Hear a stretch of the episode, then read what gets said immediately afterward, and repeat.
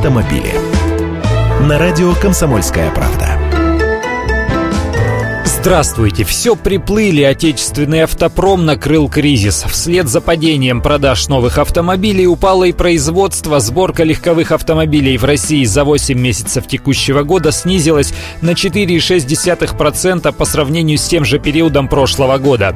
Всего с января по август 2014 года в России было произведено чуть больше миллиона легковых автомобилей, таковы данные Росстата. И ситуация, похоже, будет усугубляться, поскольку продажи новых машин за 8 месяцев этого года упали на 12%. Прямой отголосок, по данным Росстата, именно в августе сильнее всего обрушилось и производство на 38%.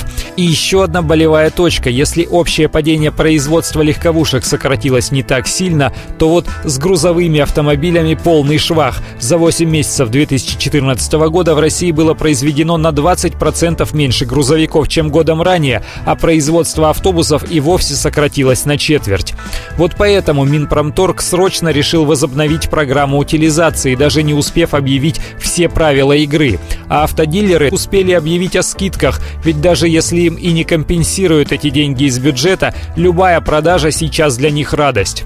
В общем, устраиваться сейчас работать на автозавод или менеджером по продажам машин в автосалоне не самое удачное время. Но покупать сейчас новую машину, если вы уверены в своем благосостоянии, в самый раз. И без введенной вновь программы утилизации скидки у автодилеров доходят до 150-200 тысяч, а к Новому году они станут еще больше. Автомобили.